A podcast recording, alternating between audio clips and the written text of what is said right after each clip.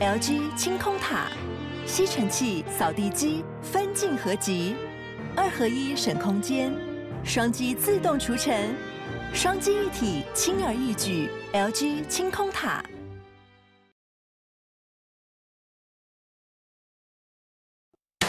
照顾你的身体，体贴你的心情，倾听你的生活难题。晚上八点，平衡你的身心灵。欢迎收听《全民安扣邓慧文时间。大家好，这里是九八新闻台 FM 九八点一啊。今天大家如果喜欢看八卦的，就很忙着在看新闻啊啊，谁怎么可以跟谁谈恋爱啊？他们不是不同党的吗？哈，诶，今天我就请到专家来，大家增加一下爱情的智慧啊。来，赶快介绍，这是我很非常欣赏的蔡碧明老师，台大中文系的副教授蔡碧明老师。老师你好，慧文医师你好，各位听众朋友好。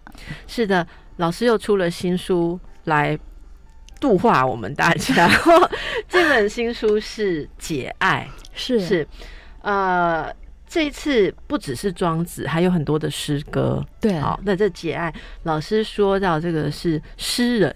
好，可以解爱哈。到底我们可以在什么样的诗歌典故啊，然后还有很多庄子的这个教义然后教诲当中，可以在更参透在关系里头亲密或者是人际关系里头的智慧。其实之前有访过蔡老师哦，我记得我们上次就有谈到说，呃，这个对于情爱过度的执着会如何的伤身哈。因为那时候那那本是谈这个有关于《黄帝内经》，然后你那时候也有谈到很多情志的部分。所以这一次我们就来看看老师的新作啊，《解爱》这里面有分成呃七堂大课，可以这么说吗？是是。那么老师来跟我们介绍，其中有一些我特别觉得有感的部分，我们等一下就慢慢来聊哦。从第一堂是这个权和与内伤，哈，是这个大家可以想象到说，如果把活在关系里面活的呃。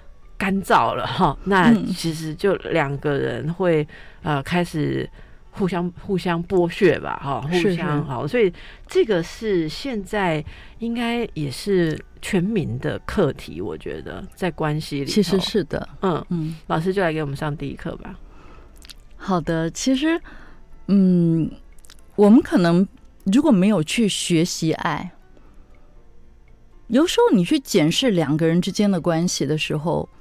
如果你没有去检视，通常都是你已经发现伤痛的时候，你才回头看，然后你就觉得好像你认识这个人，本来是很近距离的，多一个朋友，多个情人，你觉得是在天地间是很幸福的事。可是等到你去回头看这关系的时候，好像其中一方只在考虑我到底要怎么开口，才能重新获得我生命的完整跟自由。嗯。那表示说，在关系里面，人是很容易受伤的。对。那于是乎，我们就很想知道，有没有可能有爱而无伤？那如果用庄子的语言来讲，他用鱼的譬喻，嗯，就说鱼要活得快乐，一定要水非常的多。可是，当一段关系里，你越在意对方的时候，你有可能就一直看着那个人，一直看着那个人。那你整个世界可能就从海洋变成一个浴缸的大小，变成一个鱼缸的大小。然后，当你关注了那个人，他的一些互动，让你觉得有点失落、失望，甚至于断肠的时候，你就整个世界完蛋了。所以，之所以只看着对方，感觉我只想跟你相守在这一方小小的池塘的时候，因为从你应该有的生命海洋、宇宙海洋当中，说说说说到了跟他的这个小缸里面，对，所以终究会枯竭。可是。老师，光是这一点，一般人就很难参透，因为一般人会觉得说，我之所以要跟爱人整天黏在一起、守在一起、扒在一起，因为希望这样子扒着，你可以从你里面掐出源源不绝的爱，所以我就可以悠游，我就有很多的水。一般人认为水是这样来的，可是其实庄子讲的那个是你把你你跟对方的世界限限缩了，对对。所以很重要的一点就是说，我们就要去问说，庄子告诉我们说，我们今天谈感情，当然我们可以说，不管亲情、爱情、友情，到底怎么样，我们不要失去那些水。那些水到底是什么？那庄子就用他的庄子之道，他觉得这些道就是这些水，你拥有它就可以拥有海洋。那我会发现，最后会发现说，我们刚刚讲，有时候在感情关系里，我们会非常在意对方。那整个庄子书用讲的简单一点，很多人都会返本全真之学。那什么叫返本全真？你归返的是什么根本？你要保全的是什么真？其实就是我们刚刚讲在意。你不管是在感情里面，或是你单身的时候，我就培养一个很重要的习惯，就是对自己的在意。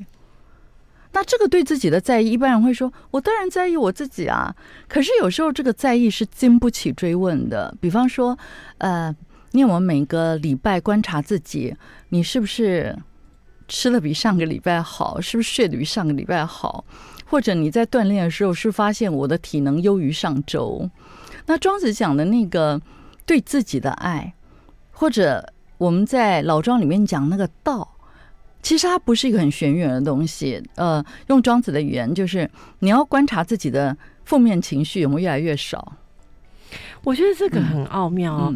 那一个呃，时时可以关注着自己或爱自己的人，其实有时候会被人家误解说，那他是注意力比较在自己身上，那他对伴侣的爱跟注意力是不是比较少？会不会这样？嗯。就是我个人实践这个理论的经验是不会，就是他是可以双边嘛，就因为你自己的呃全能量丰盈了，所以你可以同时爱，但是又同时可以照顾自己的丰沛，是这样吗？对，我觉得讲一个具体的例子哦，当我在跟一个人互动，然后你感觉那个人脸色已经很难看了，嗯哼，然后我呃如果没有实践庄子之学的我，可能是会伤心的。或不解的，就像你里面这个诗，那个小女子的那个情人坐在他对面吃饭，不想理他，他就痛苦了。对，那这个时候，如果你是很在意对方，你就一直开始想道理。我他当初不是说爱我吗？或我们不是好朋友吗？他今天为什么要给我看臭脸？那我这辈子的臭脸为什么看不完？男朋友的臭脸、同事的臭脸、长官的臭脸，你就越想越觉得你活在一个不太美好的世界。可是如果你今天是一个在意自己，我想在意自己，比方庄子跟我们讲的，就是呃，比方说用心若镜，你观察我的心有没有像个镜子？所以当你看到臭脸的时候，你第一个反应是。注意自己心里的镜子，你是不是让他蒙尘了，或让他搅扰了？就说我是不是被我对面这个看起来臭脸的人搅扰了？对，然后你就希望他还是安好的。那当然会搭配庄子很多其他的理论，比方说，呃，我们在跟一个人互动里面，我们如何喜欢他的春天、夏天，也能喜欢他的秋天、冬天。那常常就是因为你还记得他的春天跟夏天，你的意思说他记得他的春天跟夏天，他跟你欢乐的时候，所以他如果偶尔有臭脸的时候，你不要太被影响。对，你就那那老师想这是个例外，就是可是可是我的我的问题就是说，所以那你你站在臭脸的那一方想想看好了哈，我们有多少人讲说我心情已经不好三天了，我老公连看都没有看出来，他完全不受影响，这这个怎么说？哦，那绝对，我刚刚讲的是先保住自己。可是同时，庄子书里 有很强调沟通哦，他讲智通，对他最反对的反对的就是其燕也如坚，把自己比较像个心尖包起来。嗯，那我自己我觉得写的书很有意思，因为你一样会遇到一些需要去处理的情绪问题，不管对方跟你的关系是什么，因为。这个时代心情不好的人很多嘛，一直都很多。对，那我就会觉得，当我正在做这个理论的时候，我就不会像以前。我以前就会想说啊，那个人脾气又这样，他生气几天就会过。可是我现在因为正在弄这种理论，我觉得我要实践的更好。那更好就是要更主动积极的沟通，因为庄子要智通嘛，要能够很很能沟通。嗯，所以那我会怎么沟通呢？我就会想，当然我先记得这个人。在黑夜里面，如果臭脸就是黑夜的话，我会记得他曾经发亮过的星星跟月亮。嗯，然后我就要去思考，如果你单就这件事，可能觉得很不合理。可是在想，会不会他心情绪本来就不好？会不会他处在一个艰难的环境，而你没有觉察？OK，然后我就会去体谅他有可能是黑夜，但是黑夜的心情或低谷。那如果实在参不透。以今天的我来讲，我可能就会写一个短间，当然赖啊什么很方便嘛，就会说，呃，我很少睡不好，我今天睡不好，我想起前几前些时候你告诉我你睡不好的时候，我都没有想过那是什么样的心情。然后我在想，也许跟跟你合作的我有什么话讲的不够好，有什么事情做的不够好，那你可以告诉我吗？我觉得你一直把我当成好棒的朋友，然后我就开始叙述那个星星跟月亮的部分。就因为遇见这个人，我生命有多么大的不同。那现在，如果你愿意告诉我我哪里不好，我是非常愿意改善的。嗯，嗯哎，我发现当我用，其实庄子讲的就是莫得其偶，你不要跟对方对立，是因为当你去想曾经的星星月亮，你会觉得其实我们是可以一体的。我我觉得你我就去做这样的尝试刚刚讲的这个嗯东西哦，其实如果真的要说到各种不同的道啊，它其实最后是相通的。是因为你刚刚在讲的时候，我一直本于我的职业病，一直想到说，哇塞，这不就是课题理论的恒定性吗？啊，是吗？完全没读读过这个 这个在在精神分析理论里面是讲，我们人的对方其实就是一个课题。是那么呃，呃通常哦，没有参透，就是你刚刚说没有修这这个没有参透的人，他的课题很容易被裂解。例如说，今天我的情人嗯他难搞。好，情绪化，我就觉得他今天是个坏课题，他是在攻击我的，他是讨厌我的，他是贬低我的。嗯可是其实我们会交往，其实之前有好多日子，他是夸奖我、爱慕我跟呃呃呃疼爱我的。可是那些部分，在这一刻，我被他的臭脸弄得很害怕、很惊恐的时候，我就忘记了。那不就是你刚刚讲的，忘记他发光，是是是还有春天、夏天的部分。所以，我们这就是说，如果是精神分析理论上面的修为的话，嗯成长其实是要记得你的课题，除了现在你跟他交手的当下之外，他整个一个过去、未来整体性跟恒定性。嗯那如果照你讲的，就是春夏秋冬，它的亮跟暗，嗯其实你都要记得，那就是它的不同面。嗯所以这不就是道是通的吗？哦，对对对，是是通的啦。所以我觉得这里面是有相当的奥妙。那呃呃，我我想这这边有谈到一个哦。呃，应该是在接下来那一堂，哎，还是里面某一个部分哦。我我想挑战老师一个问题，既然有人挑战你哈，嗯你记得里面提到林徽因的故事吗？是是然后这写写写里面就是主要还是谈，例如他跟这个徐志摩的事情嘛，哈。然后我我想这应该是在讲说不要呃不不要教跟藏嘛，是不是是不是这样子的东西？可是你嗯你中间我不知道你是不是故意的，我读到一句我我非常两句卡住很久，哦是吗？就是就是梁思成在嗯追求林徽因的很关键的时刻，嗯。林徽因发烧住院在美国是吧？对，然后那时候梁思成的母亲病重，然后家人给他去电说母病危速回，结果是梁思成这不嗯、不孝这子。这儿子竟然执着于爱情，他没有回家，对对，然后妈妈也在住院，也在病危，然后他每天还你你写的哇，真的让我心好痛哦！每天带着带露的鲜花，对带着露水的的的鲜的的鲜花 嗯对去探望林徽因林徽因，然后这样子感动了他，然后得到这一个妻子嘛，对不对？是所以呃，你也有小小的评，轻轻的评论一下，说原来这桩 呃，应该说姻缘呐，哦，嗯美事其实有建立在这个不孝的、嗯的这个背景上嘛，哈。对，那这样子爱是对的吗？哎呀。我说是个挑战吧。我我这么说啊，就是说，爱这个东西啊，对错这个东西，是会在不同人、不同文化场域会有完全不同的对错。也许林徽因心里知道不孝是不对的，但是她依旧是感动的，因为有一个人他可以爱你爱到被骂不孝，他也甘愿。嗯嗯那我觉得就一个人来讲，我当然，如果今天换作是我，我觉得我我可能不会做这个选择。可是，我觉得庄子要跟我们讲的，可能不是一个对错的问题，因为儒家一直在讨论对错，没错。可是庄子要谈的是，对不遣是非，以与世俗处。他是很关照你的心是不是能维持那个明亮的样子。他不断说“莫若以明，莫若以明”，你要让你的心维持明亮。他比较不是去琢磨于那个对错，因为儒家最理想的，呃，庄子书里面最理想的圣人，其实他讲成和之修，就任何情况下，你的心能维持平和。嗯，可是我要讲的是，老师，你把这个要讲的是留到广告之后，现在让大家沉浸在这个震撼里面，这个不孝子的爱情，它其实不是对错的问题，嗯让大家消化一下。大家好，回到邓慧文时间。今天和我在一起的是台大中文系的副教授蔡碧明老师。我们谈的是节爱。好，刚才呢，我们呃在谈到这个，在爱里面要有一个自由的嗯呃新的一个一个自在的状态，这是是庄子的精神。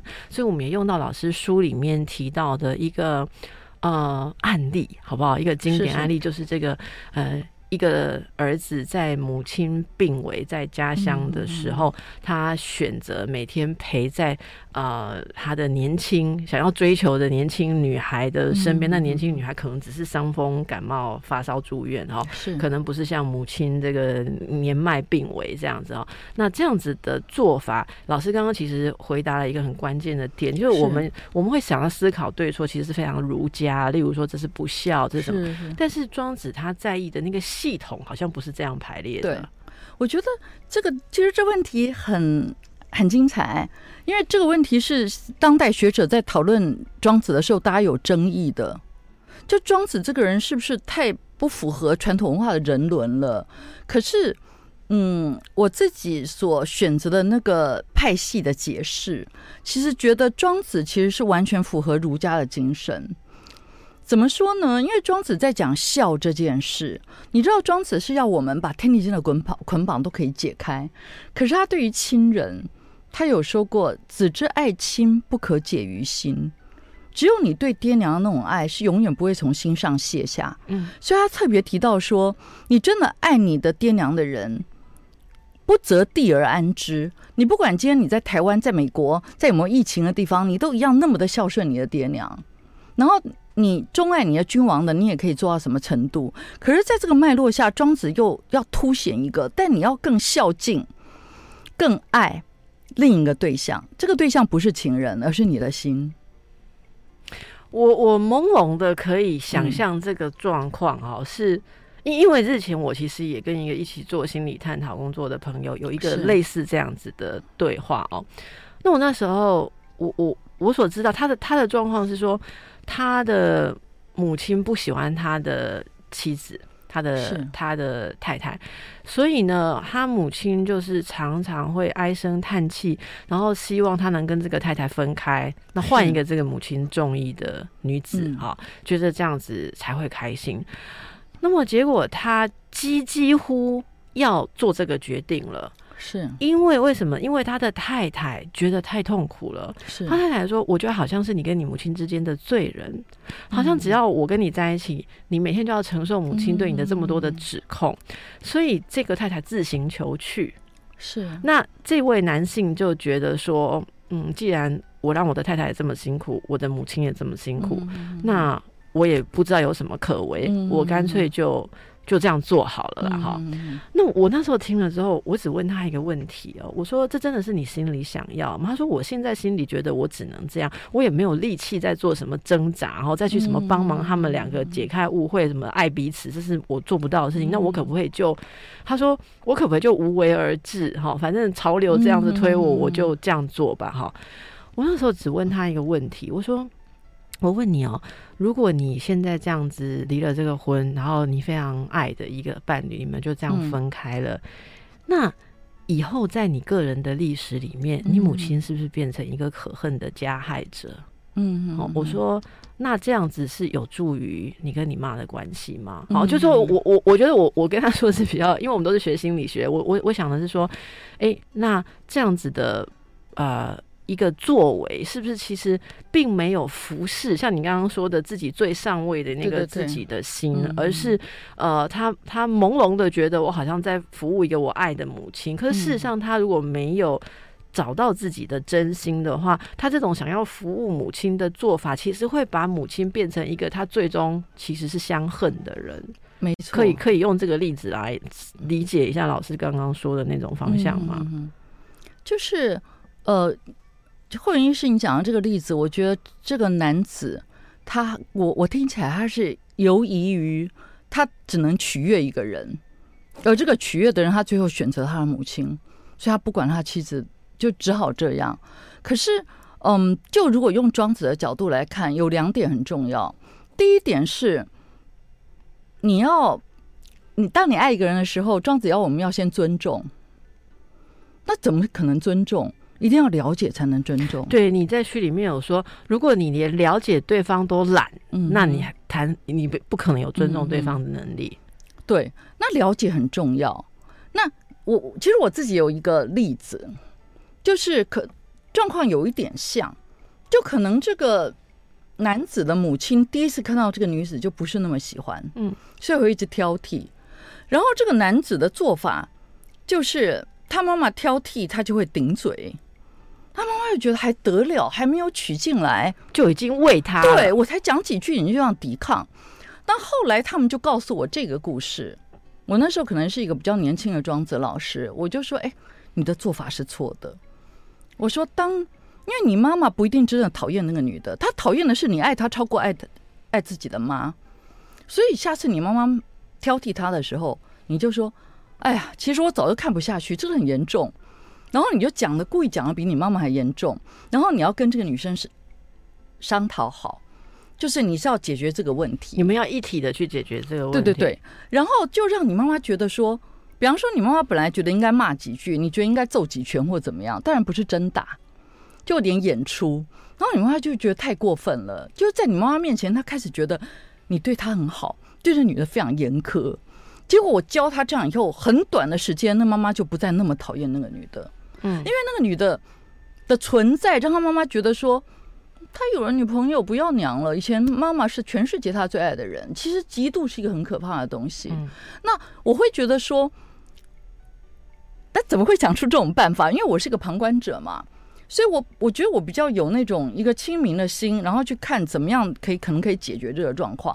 可你在里面就很难呐、对，就会有很多对，被这些东西牵动，然后你自己其实也会有很复杂的反应。那在这里面，我觉得我们才会觉得庄子讲的那个自视其心，就是说，古代的人不是孝顺爹娘，就是钟爱君王。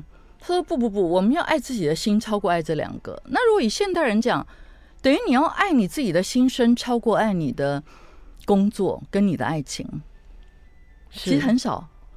我自己生病以前教的东西，我也不敢说我有做到，因为我遇遇到这个国科会，遇到中研院要交论文的时候，我也在熬夜啊，也在紧张啊。可是我觉得可能死一次回来吧，或者后来更跟这个理论更契合的时候，我就会觉得任何事情都不值得我付出我的心声为代价就是那个。内伤，你说的那个内伤，对，可是你会发现很奇怪，当你有这个想法的时候，你反而该教的东西不会比较不好，因为你随时维持在一个自己好的状态。呃好的状态，包括与人沟通也是，就说因为你很注意自己要心平气和，或者我现在几乎就是因为其实我会研究这东西，不是因为我天生特别乐观，是因为我天生可能在情感上是一个非常脆弱的人。我几天前去找一个，他是一个经络理疗老师，他就问了我一句话，他说：“蔡老师，我认识你那么久，你从来没有上嘴唇是紫色，下嘴唇是红色，你最近到底怎么了？”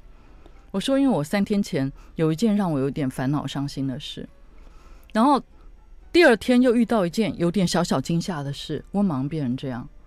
可是变成这样的我，发现我就是在思考为什么我跟他之间他会这样对我，为什么我今天会发生一件这么不可思议的事，伤害到我自己。嗯，我发现我就会掉进那个漩涡。嗯，可是当我又记得了，不对不对不对，我要在意我的心声。那那个在意我的心声，因为我我大概很就是用那个有一个日本学者叫汤浅太雄，他在解析呃东方的身体修炼。他说，其实东方所有的身体修炼是为了提升心灵的境界。嗯，那我其实很清楚我自己，就是我不管遇到多痛苦的事情、多纠结的事情、多困难的事情，甚至于我要有一个演出或是一个要教什么东西，我觉得我那天一定要做到的就是练很多的功，然后我的心就会变成完全不同的一个状态，然后我好像就有能力。重新看待这件事，嗯而且你会很讶异，你在练功之后的自己哦，你在看那件伤心的事跟害怕的事，你会觉得，哎，我怎么会为这件事那么怕？那件事对我的伤害那么少。人家庄子书里连丢掉一条腿，他都觉得像搬泥土掉了一配土。哎，那我竟然损失那么小，那我有的人搬泥土掉了掉了一培土，就跟掉了一个腿一样的难过跟痛苦。对对对对，是不是？对。可是我觉得，我刚刚讲的是说，为什么在从事体育活动的时候，你会变成一个不一样的是自己？从身体其实会对跟心灵有一个改变的状因，为你你在意，你就是自己当你去在意的时候，你会看到这个在意的进步。就今天，如果你挖空心思要改善两个人的关系，其实不一定改善得了。那这时候就练功。对，不止练功啦，就包括要好好吃三餐啊，然后调整睡眠，让睡多一点啊。你看，自从上次啊，蔡老师讲到说什么东西会伤到一个什么的时候，说这个晚上走夜路不喝水啊，所以我现在每次节目都带了很多的 水路环走夜路的时候都一直在喝水啊。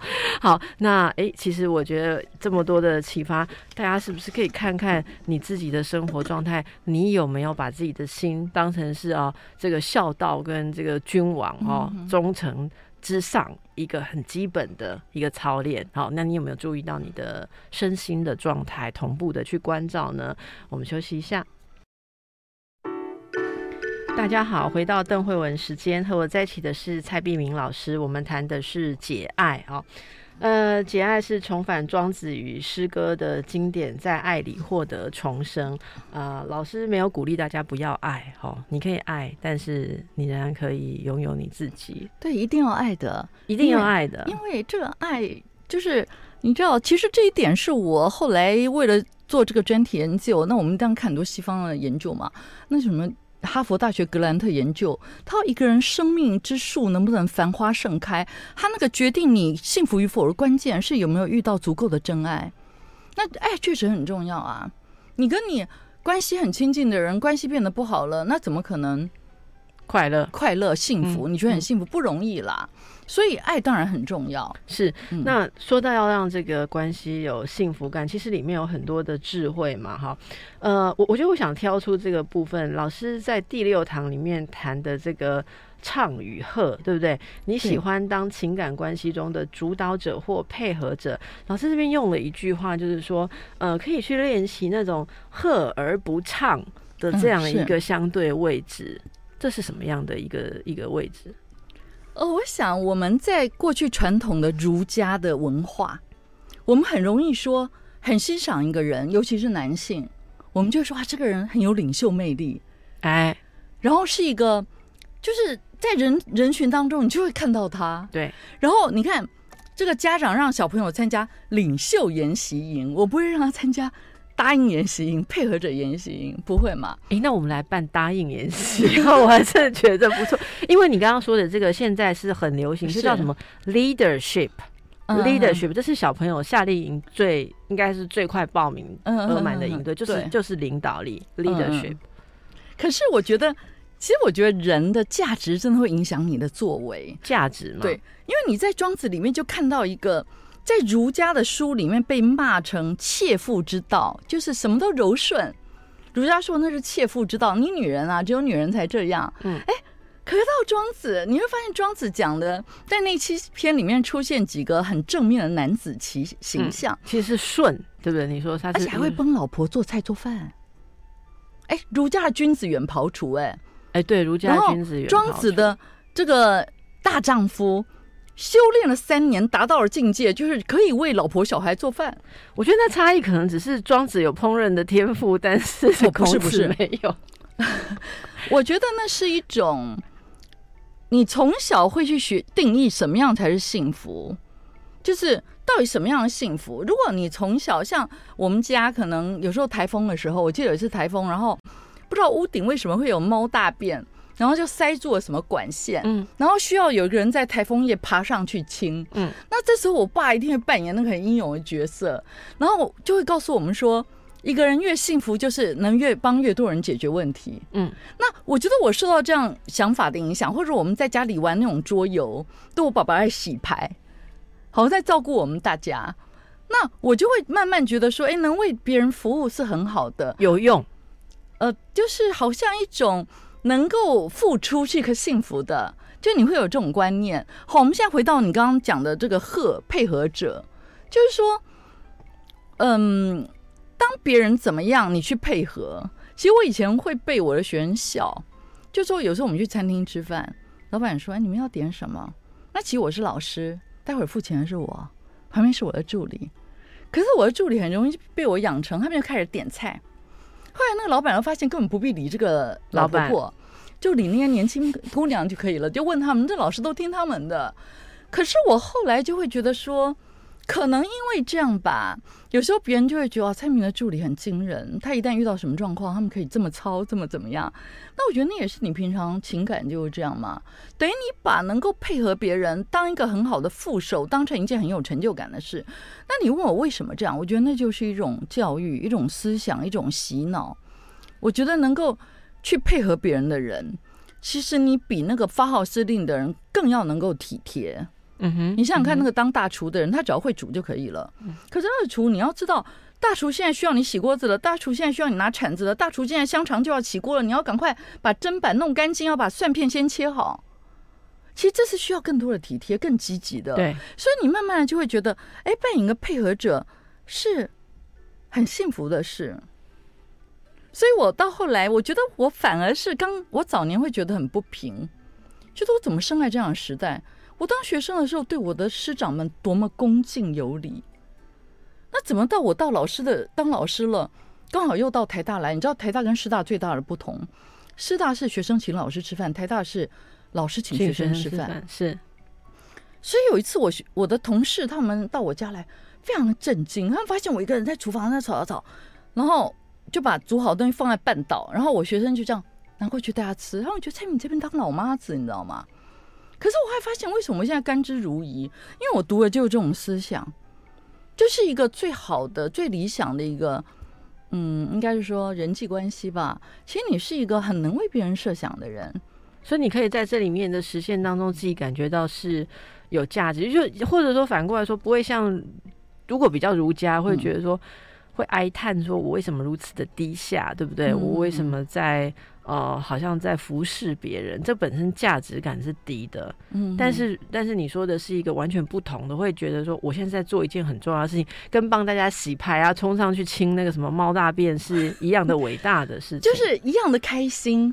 那为什么会这样啊？我觉得这个我早年也是在儒家跟这个庄子的思想当中，我会觉得说。哎，怎么我生不逢时啊？以就好像以前伺候婆婆，现在又来伺候媳妇那种感觉了。三明治，对对对。可是我后来就，我记得我那时候因为有这种困扰的时候，我还去跟我的学生，就是那种年纪很相近，他们已经出社会的学生聊。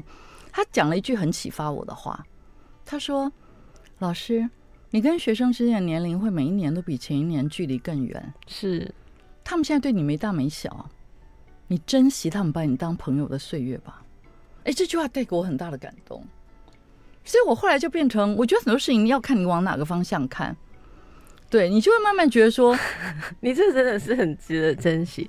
我我我想起一个往事，嗯，我想应该是十年前吧。十年前，嗯，我跟很年轻的同事，但是就比我年轻一轮十十来岁的同事们，大家可能岁末就要聚餐，然后就去唱歌。嗯，十十多年前，然后呢，呃，大家可能年轻人就点时下最流行的歌曲啊，那我我就说啊，我没有办法，因为我已经不熟悉这些年轻的歌。他们说没有关系，没有关系，有你熟悉的歌，我们来点你熟悉的歌。叫他们给我点了邓丽君的《小城故事》跟《甜蜜蜜》，还有《雨夜花》。我看到那个歌的时候。我转头看，再比我大十五岁的人，我说：“主任，您要不要来？” 那但是在这些年轻人的眼中，你你知道吗？对他们来讲，比他大十岁、跟二十岁、跟三十岁、四十岁、五十岁的人是没有差的。嗯，就反正都是已经另外一个世界的人，所以你的学生能跟你没大没小啊，然后真的把你当朋友，你真的是很大的福分哎。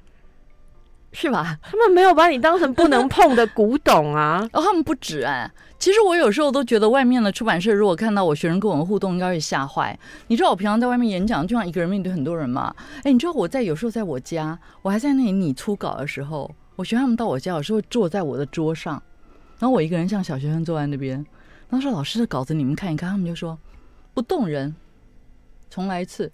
就他们有那种好像，那我有时候当然有时候他们脸色不好的时候，我就觉得说他们怎么用对女儿。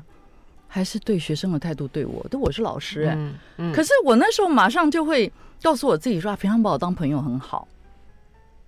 那也是因为你有了足够的自信，你已经不需要从他们回馈你的那种那种权威感跟领导感来感到安心呢。我希望这一段，我有一个朋友，他在大学教书，也是为大学的，他是大学的呃助理教授，他其实常常很困扰，就是。他的学生也是会没大没小这样对他哦。例如说，如果一组人你带着四五个学生一个小研究团队，然后可能订便当，好，那假设呃算错，假设有六个人订了五个便当啊，一定全部人都吃光，最后是老师没有便当。没有一个人，诶，我们以前如果看到便当啊，赶快想，老师老师有没有交代要排骨还是鸡腿啊？然后一个个大家来看，然后最漂亮的那一只先帮老师摆好，然后大家才开始拿嘛。那现在人就是就是老师就是没有。那有时候老师会没吃到便当，是因为他在帮他们收拾刚才用的东西。那他收收收，他们还真当他收东西的家伙，就 就没有管他的便当。那他刚他刚开始会就是觉得很开心，说学生受他的照顾。可是可是他后来会觉得说自己是不是没有被学生。看重，嗯，如果他听到你这一段，应该会有很不同的想法。不过没错啦，可是我我这样讲，我刚刚讲那些对我讲话比较没大没小的学生，其实他们如果便当来，他们一定先问我要吃什么。你是要让他继续难过吗？对，因为我觉得他，所以他应该怎么办？他应该要表达，像你刚刚讲，要沟通啊，要表达一下他的感受。我可能会说：“哎呦。”那你们把这便当都拿走了，你们是想帮老师点一个更好吃的 Uber Eat 吗？我可能会这样讲。哦，对，这个我来告诉他，这这个很好。这样子说了，学生大概就没有办法不动。其实我刚讲的就是说，我会让他们很把我当朋友，嗯。可是该教育的时候，我会马上教育，或者说回到你刚刚讲的，你也不会的怎么讲亏待你自己，我不会委屈，我不会让我自己委屈，就是说。好，比方说，我今天做好饭菜，我在等一个我的助理下课，因为他应该会来跟我一起吃饭。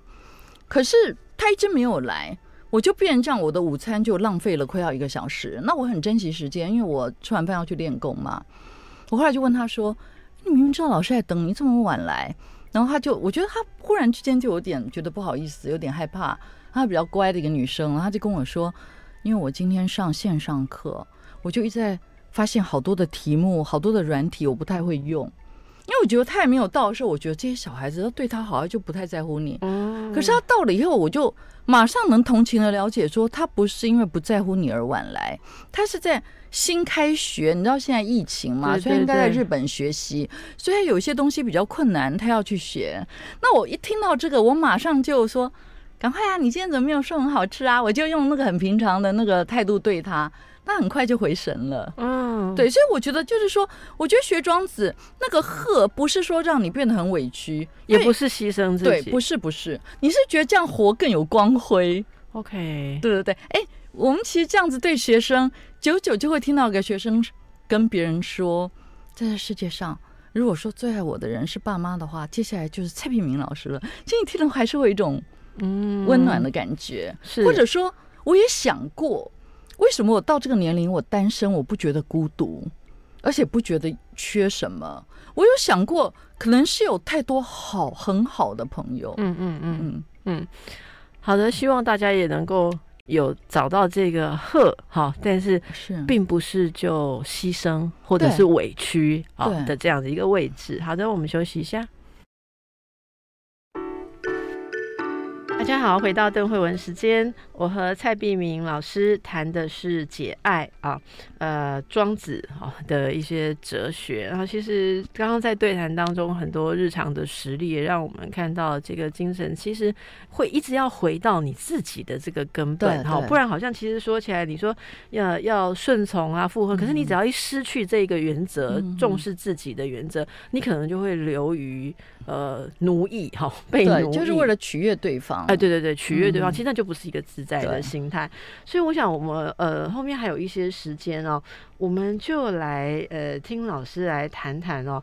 我觉得这句很蛮让让我觉得蛮有感的。只有我要定的心，没有要定的人。哈，这个静与虚。嗯哼，我想这个庄子书里面讲这个静，就是要我们让心像一个镜子。所以我我有时候觉得阅读这些经典哦。它有点像在你脑海中置入一个典范。当你在回想一个三小时前发生的事，而你那时候是惊恐害怕，你还在回想的时候，其实你在延续这个惊恐害怕的时间。那这时候，只要你想到庄子讲的“用心若镜”，让你的心像个镜子，你就会觉得这件事情发生的那几那个人、那个场所已经不是当下了。那我为什么还照着那个以前的事情？因为镜子只会照当下在镜子前照镜子的人如实的反映呃此时此刻。对对对，所以你不会再去回忆几个小时前，甚至于几个月前、几年前让你难过的那件事。所以你的镜子如果反映出纠结在呃几个月、几年，那就不是镜子，那是妖精。这个月还没过去，所以这的确有点可怕。对对对，所以我们要的是一面一面合理的不吓人的镜子，对对对，不是妖精。对对对。那那个虚的话，我觉得它是一个很有意思的练习，而且会人讲就是说东西很多互通嘛，就是说我们在东方的冥想，现在其实被大量的运用在西方的心理治疗里面，他们超爱的，然后就会说。我们怎么样让自己的心怎么样？那当然，这有很多的练习。像我在课堂上，我会教学生，有个学生他还实验之后、实践之后，还告诉我老师可以怎么想。他老师，你叫我们把注意力放在眉心。哦，我那要考试，我好紧张。我就想象我的眉心这里有一个白色的电脑呃电影荧幕，什么都没有，就是我眼睛闭起来，什么都没有，就一个空白的荧幕。我发现我这样想以后。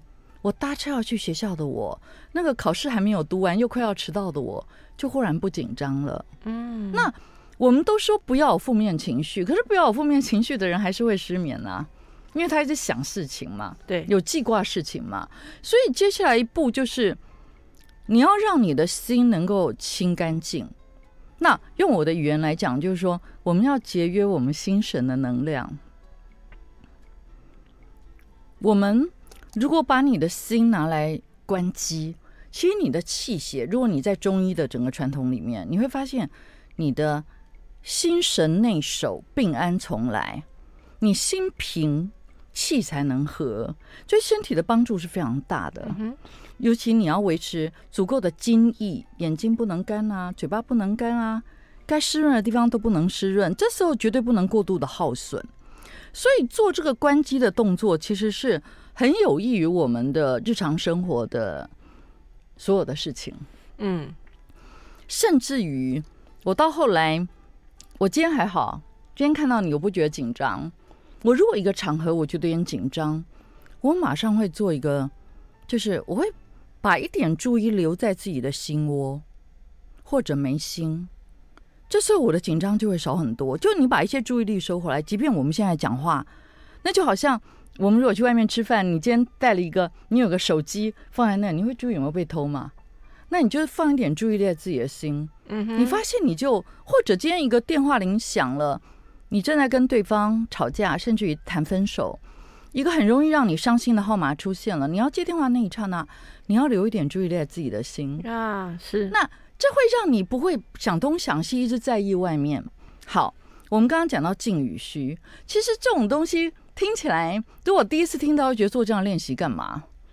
可是如果你开始去实践这个道理，就是你认为心对气血、身体的影响非常巨大，那你也希望你的脊椎像我们学瑜伽的时候，它脊椎是神圣的殿堂。我们学皮拉提斯，他说这是身体中心线，一定要维持着。我们学庄子的时候，他说圆都以为精。然后我们又知道这样的一个身体对你的心情是好的，哎，你就发现你这样照顾是从心到身是整个一体的。你如果一开始做这样的努力，那你怎么可能对这个重视超过你的爱情跟你的工作呢？你最后会知道，你只有拥有这个树，如果我们把它当成一个树的树根好了。就我们的心情，养成一个好心情的习惯，养成一个让身体越来越挺拔的习惯。我觉得我今天讲这句话是超有说服力，因为我是一个在先天脊椎侧弯的人。我在得癌症四十二岁的时候，我的脊椎侧弯已经六十几度了。那脊椎侧弯这个东西，每多一年就会多一度，七十几度就毙了，你知道吗？就毙了。对，就七十几度存活例子很少，所以它就是一个跟你的死亡在拔河的一个疾病。哎，所以我特别努力圆都以为经。我做这样的努力，觉得你在保命，你懂我意思吗？是。那有时候我后来觉得我很幸运，刚开始觉得很不幸。我为什么要这样？我又不是姿势特别不良。可是后来觉得有这个身体在提醒你要很注意你的姿势，很注意你的心，其实你很幸福啊。像你可能忙的时候，你敢不去运动，我就不敢。你懂我意思吗？可是你不要在公共场合暴露我的坏习惯。我现在有，好，那我现在有注意。对。那我要说的是，说你一旦开始扎下这个根，我不知道我从哪一年开始，我的行事力都留下来。我以前都丢了，就这一年过去，这没什么特别，就丢了嘛。可是为什么我都留下来？我忘了我从哪年开始，我的记录最重要就是我每天需要导演几个小时，皮拉提斯几个小时，太极拳几个小时。你知道我要是连续几天这些运动，每天要超过很多时间，你这个你刚刚这些运动，就算每天只做一个小时，你也不用干其他的活了。要啊，你要不然早睡早起就可以啊。我在中午大概，我现在很希望就是，比方说我七点开始运动，然后我九点就可以开始工作。等你把它当成一天开始的时候，就说每一天前一天都已经想好运动安排在什么时候。好，我们现在讲，刚刚讲到静与虚。对你如果像我这样不断的在努力，你真的会看到身体有很大的变化。比方说你嘴唇的颜色，你健康的时候，你嘴唇颜色是好的。比方说你的脊椎骨，你虽然脊椎侧弯那么严重，别人看起来你是 balance 的，这是很多的心灵的努力跟身体的努力完成的。